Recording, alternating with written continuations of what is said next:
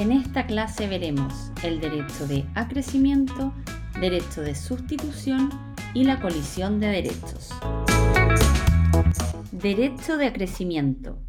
Para entender este derecho hay que ponerse en el caso que el testador deja una asignación a dos o más personas, pero una de ellas falte. Puede faltar por variadas razones, como ser indigna o incapaz, haber fallecido antes o simplemente porque repudia la asignación. En ese caso, ¿quién lleva su porción? Pertenecerá a distintas personas dependiendo si procede o no el derecho de acrecer. Concepto del derecho de acrecimiento.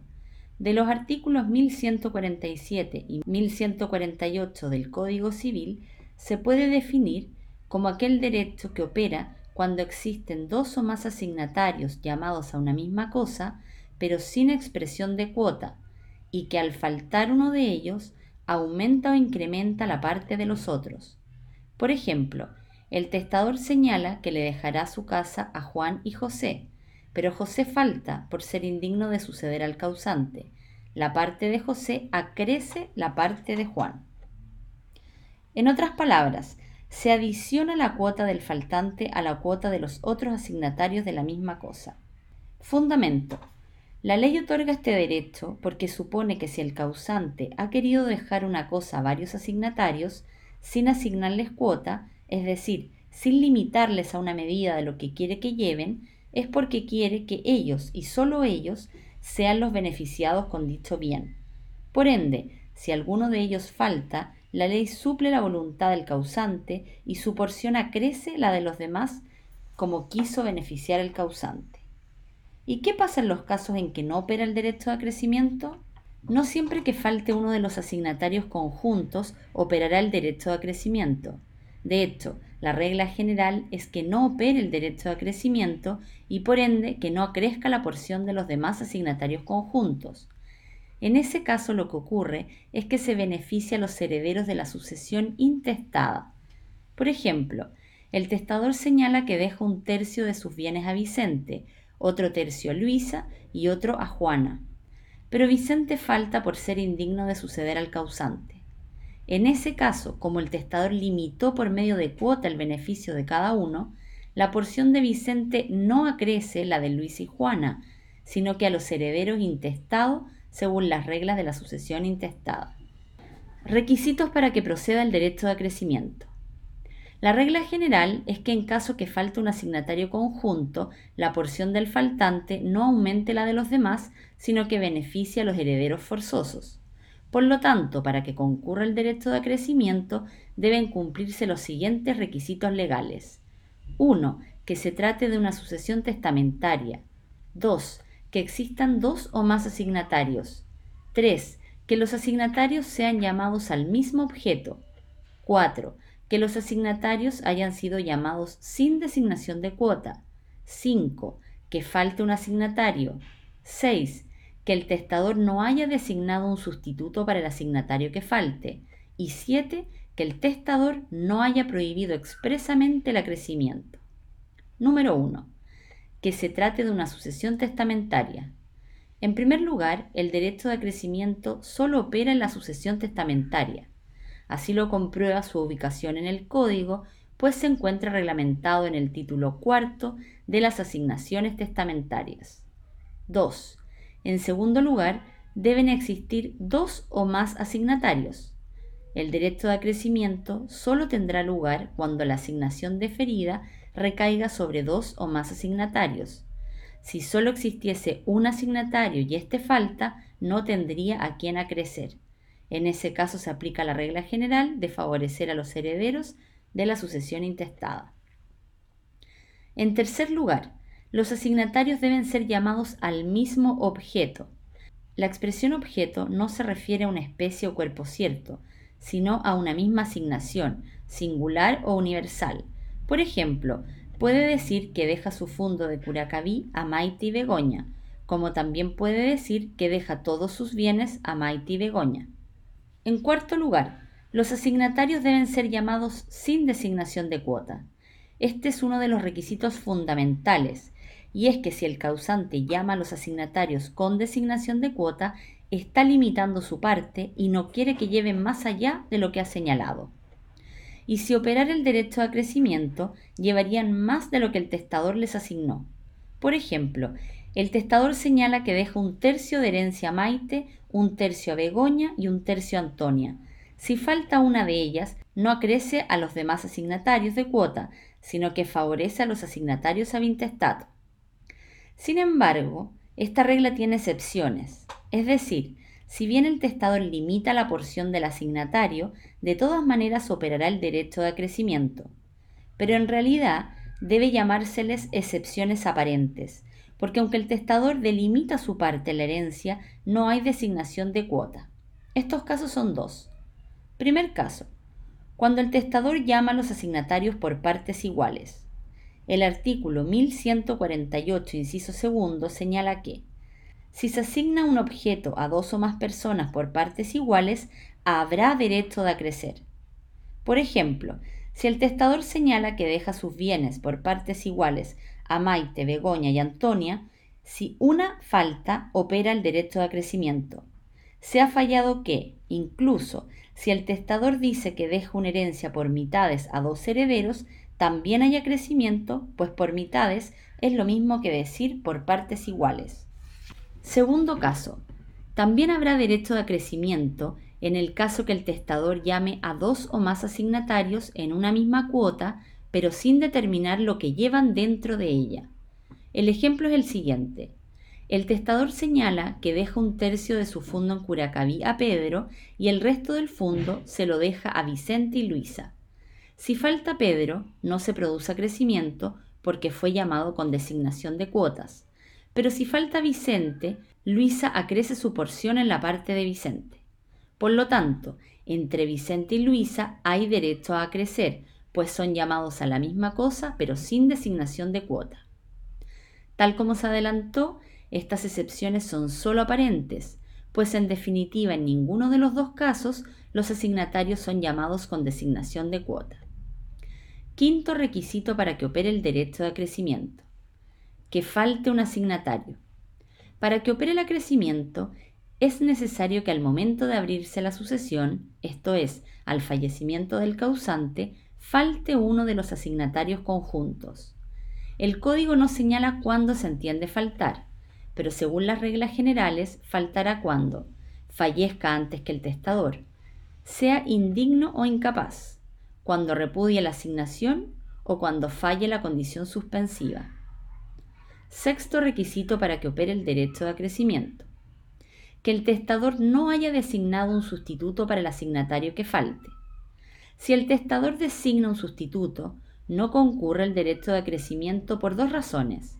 La primera, porque simplemente no falta el asignatario, pues es reemplazado por otro, y en segundo lugar, porque sobre la voluntad presunta que inspira el derecho de acrecimiento se impone la voluntad expresamente manifestada por el testador.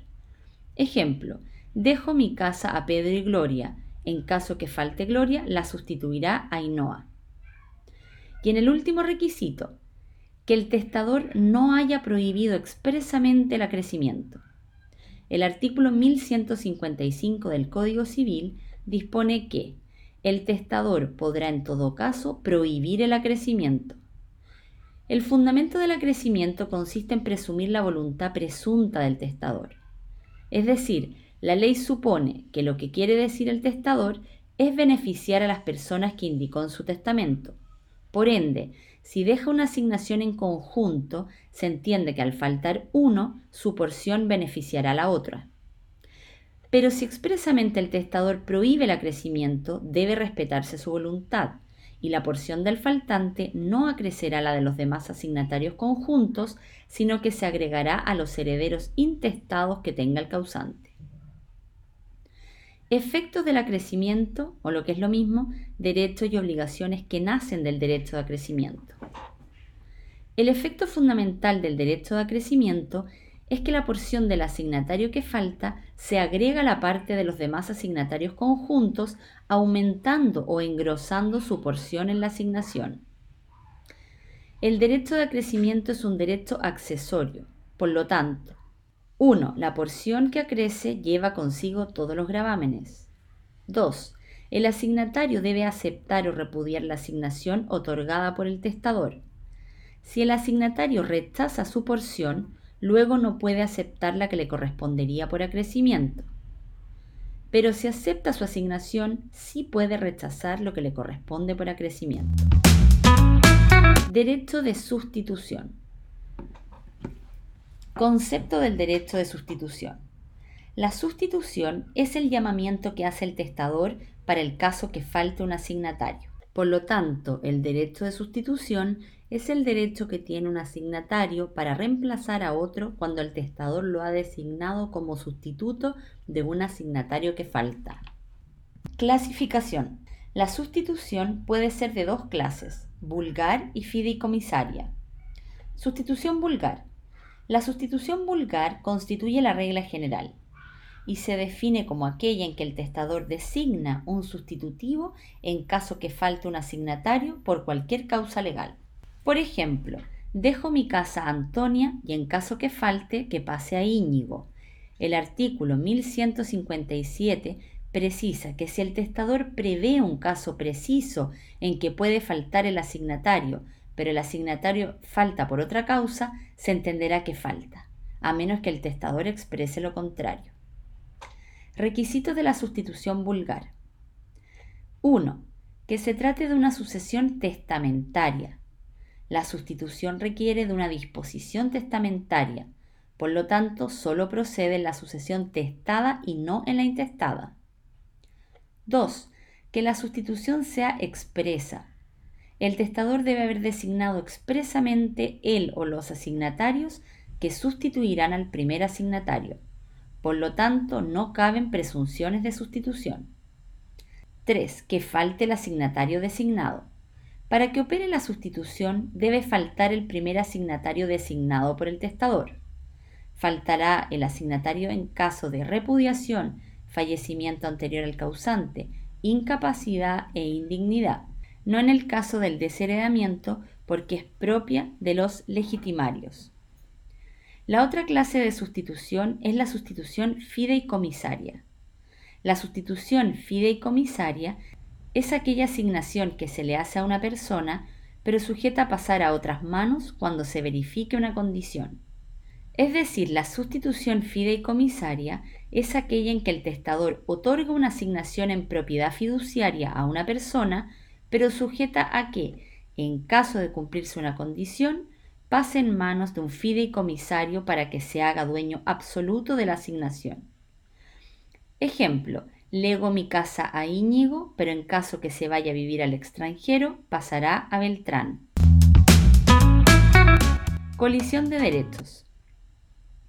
En una sucesión pueden concurrir los cuatro derechos descritos, esto es, derecho de transmisión, de representación, de acrecimiento y de sustitución. Pues bien, puede ocurrir conflictos entre ellos o colisión de derechos, y por ello es necesario determinar cómo concurren y cómo se excluyen entre ellos. En primer lugar, vale recordar en qué sucesión operan cada uno, el derecho de acrecimiento y el derecho de sustitución únicamente en la sucesión testada, el de representación únicamente en la intestada, y el de transmisión puede concurrir en ambas sucesiones. Veamos caso a caso. Eventual colisión de derechos entre el derecho de transmisión y representación. Si bien ambos derechos operan en la sucesión intestada, no existe posibilidad de colisión de derechos, porque operan en supuestos diferentes. El derecho de transmisión opera cuando el asignatario fallece después de la muerte del causante y no alcanzó a pronunciarse acerca de si acepta o repudia la asignación, transmitiendo su derecho de opción a sus herederos. En cambio, el derecho de representación opera cuando el asignatario falta, representándolo su descendencia. El asignatario falta cuando fallece antes que el causante, cuando repudia, cuando es indigno o incapaz o cuando es desheredado. Por lo tanto, entre el derecho de transmisión y representación no hay colisión de derechos. Eventual colisión de derechos entre el derecho de transmisión y acrecimiento.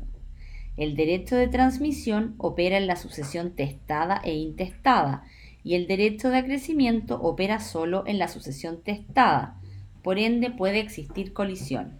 Similar a la situación anterior, el derecho de transmisión opera cuando el asignatario fallece con posterioridad a la muerte del causante y no alcanzó a pronunciarse acerca de si acepta o repudia la herencia, transmitiendo ese derecho a sus herederos.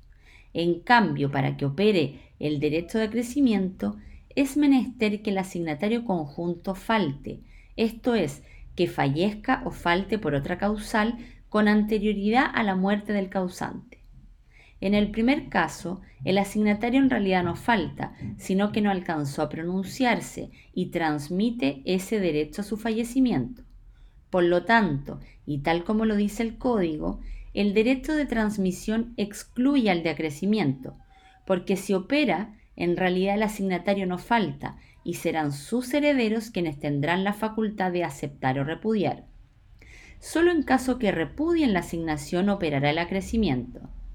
Por ejemplo, fallece el causante dejando su casa a María y Angélica, pero Angélica fallece con posterioridad. Y antes que prescriba su derecho a pronunciarse, sus herederos deberán pronunciarse acerca de si aceptan o repudian la asignación, y por ende su porción no crece la de María, a menos que los herederos repudien la herencia. 3 eventual colisión de derechos entre el derecho de transmisión y sustitución. El derecho de transmisión opera en la sucesión testada e intestada y el derecho de sustitución opera solo en la testada, por ende puede existir colisión de derechos. El mismo caso anterior, pues por medio del derecho de transmisión el asignatario no falta y por ende no es posible sustituirlo a menos que los herederos repudiaren la asignación. En conclusión, puede haber colisión de derechos que se resuelve porque el derecho de transmisión excluye al de sustitución. Cuarto, eventual colisión de derechos entre el derecho de representación y el derecho de acrecimiento. En principio, no debería existir colisión, porque el derecho de representación opera en la sucesión intestada y el de acrecimiento en la testada, pero puede existir colisión en la mitad legitimaria al faltar un legitimario. Por ejemplo, fallece Juan dejando dos hijos vivos, Juan y María, y un tercer hijo, Vicente, que falleció con anterioridad a su muerte. ¿La porción de Vicente se agrega a la de los demás legitimarios o opera el derecho de representación? El artículo 1190 es muy claro en señalar que, si un legitimario no lleva el todo o parte de su legítima por incapacidad, indignidad o exheredación o porque la ha repudiado y no tiene descendencia con derecho a representarle, dicho todo o parte, se agregará la mitad legitimaria y contribuirá a formar las legítimas rigorosas de los otros. Por lo tanto, el derecho de representación prima por sobre el derecho de acrecimiento, pues en primer lugar, la descendencia del representado ocupa su lugar. En el ejemplo, los nietos ocupan el lugar de Vicente, y solo en el caso que el legitimario no tenga descendencia, operará el derecho de crecimiento aumentando la mitad legitimaria. En conclusión, eventualmente puede haber colisión de derechos que se resuelve porque el derecho de representación excluye al de acrecimiento. Eventual colisión de derechos entre el derecho de representación y el derecho de sustitución. Tampoco debiera haber colisión de derechos, pues el derecho de representación opera en la sucesión intestada y el de sustitución en la testada. Pero al igual que el caso anterior, podría generarse conflicto en la mitad legitimaria. Por ejemplo, el testador señala que deja la cuarta de mejoras a su nieto Juan y en caso de faltar a su nieta María. Si Juan tiene descendencia no falta y por ende sus hijos lo representarán. Pero si Juan no tiene descendencia, por ende falta, la parte de cuarta de mejoras viene a aumentar la legítima rigorosa y transformarla en efectiva. En último caso, si Juan no tiene descendencia y no hay legitimarios, recién podría tener cabida el derecho de sustitución. Por lo tanto, el derecho de representación excluye al de sustitución. En conclusión, eventualmente podría existir colisión de derechos que se resuelve porque el derecho de representación excluye al de sustitución. Eventual colisión de derechos entre el derecho de acrecimiento y sustitución. En este caso, el testador expresamente ha designado un asignatario en caso que falte alguno. Por lo tanto, tal como dice el código, el derecho de sustitución excluye al de acrecimiento. Por ejemplo, el testador deja su casa a María y Antonia, pero señala que en caso de faltar alguna, designa a Juana. Por ende, si alguna fallece o falta por alguna otra razón, operará el derecho de sustitución. En conclusión, podría existir colisión de derechos que se resuelve porque el derecho de sustitución excluye al de acrecimiento. En consecuencia, el derecho de transmisión y el derecho de representación no colisionan entre sí, pero ellos pueden colisionar con los demás. En ese caso, los derechos de transmisión y representación excluyen al de sustitución y acrecimiento. A su vez, el de sustitución excluye al de acrecimiento. La próxima clase veremos asignatarios y asignaciones por causa de muerte. Si quieres también puedes visitar nuestro canal en YouTube por Abogados Arrastoa y Palamara. Nos vemos en la siguiente clase.